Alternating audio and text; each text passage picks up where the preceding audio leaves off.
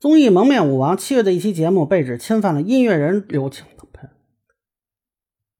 综艺《蒙面舞王》七月的一期节目被指侵犯了音乐人柳青瑶的著作权。此后，网络争论直至骂战。最新消息是，柳青瑶将起诉艺人刘宇。那么，刘宇本人是否侵权？节目组安排的表演跟艺人关系如何？大家好，我是关注新闻和法律的老梁，让我来跟您聊聊这事儿。哎，啊，这个事儿我印象之前看见过啊，当时没觉得有必要聊啊。当然，我很尊重原创作者的著作权，也支持依法维权。啊，不过类似的这种纠纷还是挺多的啊。如果真的是侵权，一般节目组都会很快处理啊，该赔多少钱赔多少钱，该道歉道歉啊，这事儿就过去了。呃，某种程度上，我觉得这就是一种啊既有的合作途径，所以我就没掺和啊。没想到这两天呢，又看见刘青瑶女士发视频啊，说是要起诉这个节目的参演艺人刘宇。然后呢，刘宇这边呢，呃，发了声明啊，并且有消息说呢。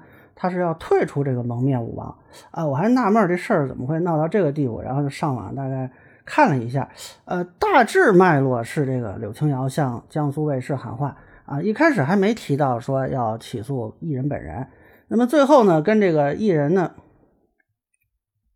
那一开始还没有提到说要向艺人本人维权，结果后来呢，跟这个艺人的粉丝发生了言语上的争执，呃，双方各执一词吧。那么这个柳青瑶女士这边呢是说遭到了艺人粉丝的网暴，但是艺人粉丝这边呢说是因为她在评论区的言语有问题啊，维权不成，把矛头转向了艺人。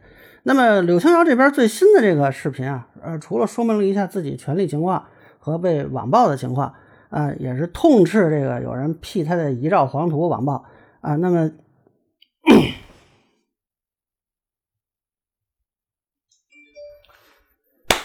哎。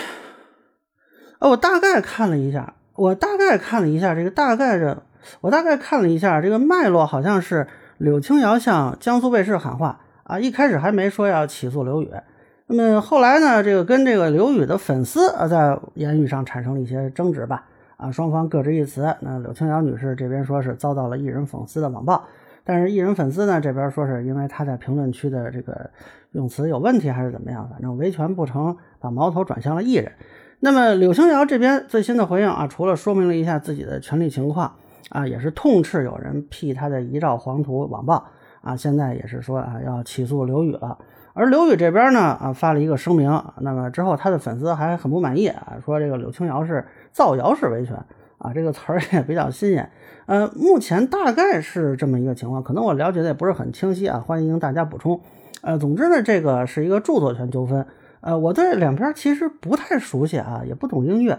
我我一开始记得这个节目名字不是应该叫《蒙面歌王》吗？后来现在改了叫《蒙面舞王》了，是吗？所以呢，他呃是不是构成侵权，我也不好判断。如果双方不能达成协议，那就等着法院判决。但是我觉得呢，呃，有几个法律问题是可以聊聊的啊，分三个层面。先说这个著作权层面，首先关于这个刘宇表演是否侵权的问题啊，我个人认为这单纯表演舞蹈是不侵权的。很多人的。这不好。哎，那我对这两边其实也不太熟悉啊，我也不太懂音乐，所以呢，是否构成侵权，这个我不便判断。如果双方不能达成协议，那就等着这个法院判决。但是我觉得呢，有几个法律问题，其实可以先聊聊啊，分三个层面。先说这个著作权层面，呃，首先关于刘宇表演是否侵权的问题，我个人认为。单纯的舞蹈表演是不侵权的，很多人都拿这个著作权法第三十八条啊，说他是表演者啊，所以也侵权了。呃，我觉得大家有这个法律意识还是挺好的啊，都知道去查法条。你，但是好像理解上有点偏差。这条说的是对这个作品的表演，而不是说现场所有参演人员都是表演者。那么在著作权法里呢，这个舞蹈和音乐是两个东西。呃，著作权法实施条例里说的更详细一些，这个音乐作品啊。是指歌曲、交响乐等能够演唱或演奏的带词或者不带词的作品。舞蹈作品呢，是指通过连续的动作、姿势、表情等表现思想情感的作品啊，这个还是不太一样的。那么就这个节目编舞好像是单独有作者，呃，从这个视频看呢，刘宇只是进行了舞蹈表演。呃，我没有看到他有演奏或者播放音乐的动作啊，不能说他因为配合了音乐表演舞蹈，所以他就侵权了。那这个事儿倒过来想也一样，比如说咱们今天争议的是这个舞蹈动作啊，我们可能能讨论说这个舞蹈是否侵权啊，你不能说那个放背景音乐的，包括那现场鼓掌的，他也都侵权了啊，是吧？当然了，如果就整个这个节目来说啊，这个舞蹈音乐是一体的，起诉节目制作方啊，其实没有必要做区分。但是如果具体到舞蹈表演者和背景音乐播放者，我觉得这个还是有区别的。就我了解，这个音乐不太可能是这个舞蹈本人歌放的啊，我觉得还是有区别的。就我了解，这个音乐不太可能是他个人播放的。当然了，如果说就是他自己带过去的啊，然后这个播放，那他也有可能是侵权人。那么现在刘宇这边的这个公司这边吧，表述是向节目组确认版权无异议啊，也没说是谁提供的。那么这个其实还有待观察。但是刘宇是不是有侵权的可能呢？呃，我会认为他后来用个人社交媒体账号传播相关视频，可能会有这方面的问题。因为网络传播权也是著作权的一部分。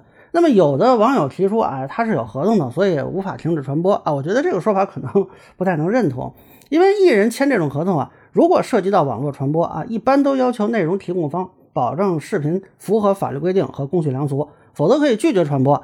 哎，不能你给我啥都传播啊，那万一色情淫秽啊什么的，这个反动啊，对吧？那我也都照播嘛。那如果刘宇团队签的这个合同没有相关条款呢，我会觉得可能不太正规。按理说是不会的啊，倒是有可能，比如说他们不太确定这个侵权的情况，所以就暂时没下架，这是有可能的。那么这个节目呢，在柳青瑶发布维权信息之后，呃，如果刘宇的社交媒体账号依然在传播相关视频，而后来如果啊。这个节目又确定被认为是侵权，那么就等于这个传播是放大了侵权的损失，一般来说是有可能扩大赔偿义务啊。但这里我觉得有必要区分一个概念，就是呃，也有可能是侵权，但是侵权不一定都是抄袭啊。这个严格说来呢，抄袭并不是著作权法明确的一个概念。我们认为侵权呢，呃，这个可能抄袭算一种行为吧啊，但是侵权通常不需要主观故意。只需要有侵权行为损害结果因果关系就够了啊！比如有的作者他引用了一段认为是无版权的音乐，或者他认为这个著作权人都死了一百年了啊，结果发现呢有著作权，这著作权人活得硬硬朗朗的啊，那这个呢不能因为说他不知道就不构成侵权。所以现在这个刘宇和他的公司这边的声明呢，说是我方艺人是在向节目组确认版权无异议的前提下完成的表演，这个声明只能说明是对主观故意的排除。不能排除他后续传播的侵权可能啊！当然，这个是不是确认也需要节目组那方面来来确认一下。现在只是一个单方信息啊！当然，现场播放呢，这个我们不清楚，就不讨论了。呃，但是抄袭这个词呢，从语义上来讲，显然是强调了侵权行为的这个主观恶性。呃，可能有一些网友没有做区分，但这个实际上还是有点不太一样。呃那可能有的网友就认为这个问题出在节目组，所以啊，这个是应该找节目组算账，跟我们家艺人没什么太大关系。呃，我其实也说了啊，本来如果是就整个节目做这种维权，是不需要做这种区分的。但是如果说啊，节目组真的不认账啊，就导致对簿公堂吧。那么细分来说呢，刘宇个人和所在公司有可能会有侵权责任。我刚才说到传播这一边嘛，那可能就会包括赔偿和道歉的责任。呃，其实这个赔偿倒还好说啊，如果啊，真的是因为这节目组的问题，那么就算刘宇这边他有侵权的赔偿啊，也可以向节目组追索。但是柳青瑶确实可以依照著作权法向他要求就传播侵权作品道歉当然他可以要求节目组再向他道歉啊，但这个一般不好转嫁啊。如果对方就坚持要求他个人道歉，而法院又确认啊他有这个侵权责任，还真是有可能判他道歉的啊。比如说要求在个人社交媒体上放道歉声明。这个理论上可能是有的，但是具体情况到时候要看举证啊，包括这个账号到底是一个什么状态，是他个人还是说这个公司在转？那当然了，最后还是要看法律怎么判啊。我只是说这是一种可能性啊。如果法院压根儿不认定这是侵权，那就完全是另一回事了。那第二个层面呢，就是名誉权层面，这个就是很多人指责柳青瑶的部分。呃，我去看了一下评论区和艺人粉丝制作的截图，呃，这个恕我之前不太好判断啊，因为有的截图制作痕迹过于明显。呃，我不太清楚是柳青瑶真的有不实描述或者对艺人的人格贬损呢，还是说，嗯，后续的有一些加工。那么这里就不放截图，大家可以自己去搜索判断。但如果确实有不实描述和贬损人格的情况，是不能以对方侵权作为免责理由的。如果刘宇一方认为柳青瑶言论有侵犯名誉权的地方啊，也可以起诉要求道歉赔偿啊。不过这里说明一下，这个艺人通常被认为是公众人物，所以他有一定的容忍义务。但老实说啊，这个容忍义务到底什么尺度啊？我其实我觉得司法实践里有点模糊，所以我还不太好判断说柳青瑶目前的表述是否都在容忍义务之内。呃，这个未来如果真的去诉讼的话，其实还是有待观察的。那第三个层面其实就是网络暴力。呃，这个我以前多次表述过，我反对一切形式的网络暴力。那这种事儿呢，有一个非常有趣的现象，呃，就是很多人把一般的网络批评啊，都当成网络暴力，都说自己遭到了网暴。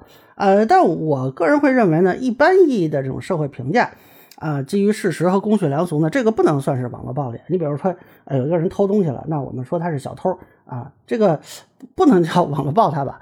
啊，那当然，像这个柳青瑶女士说她遭遇了这个 P 图啊什么的，这个就很明显的是严重的网络暴力了啊，轻则治安处罚，重了可以追究对方侮辱诽谤罪啊、寻衅滋事罪啊，这都是有可能的。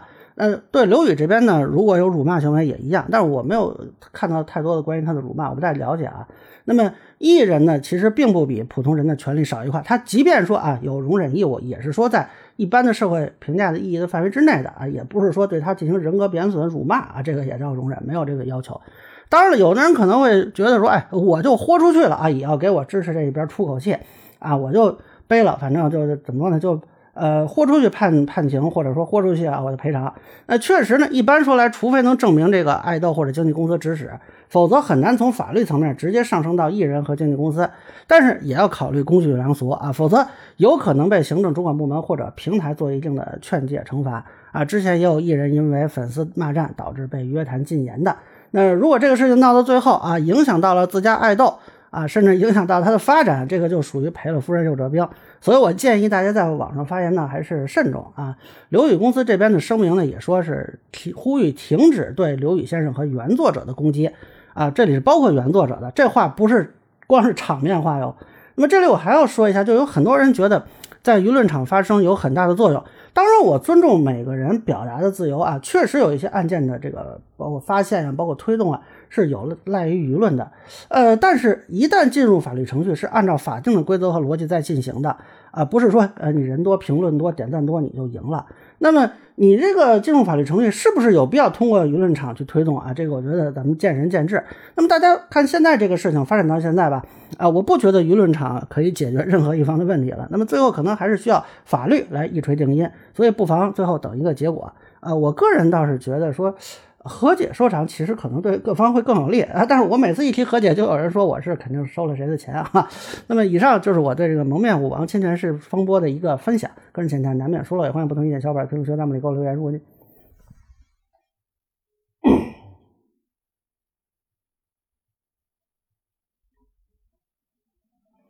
啊，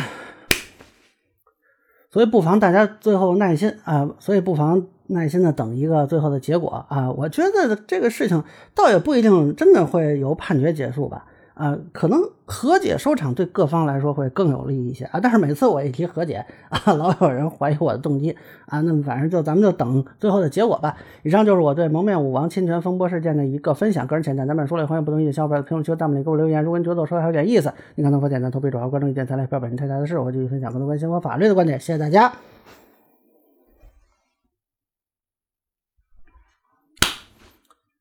您可以登录今日头条、西瓜视频或者抖音搜索“老梁不郁闷”，关注我，长按点赞会有惊喜，我会继续分享更多关于新闻和法律的观点。谢谢大家。您可以登录网易新闻客户端搜索“老梁不郁闷”，关注我，我会继续分享更多关于新闻和法律的观点。谢谢大家。您可以登录腾讯新闻搜索“老梁不郁闷”，关注我，我会继续分享更多关于新闻和法律的观点。谢谢大家。您可以关注我的账号“老梁不郁闷”，我会继续分享更多关于新闻和法律的观点。谢谢大家。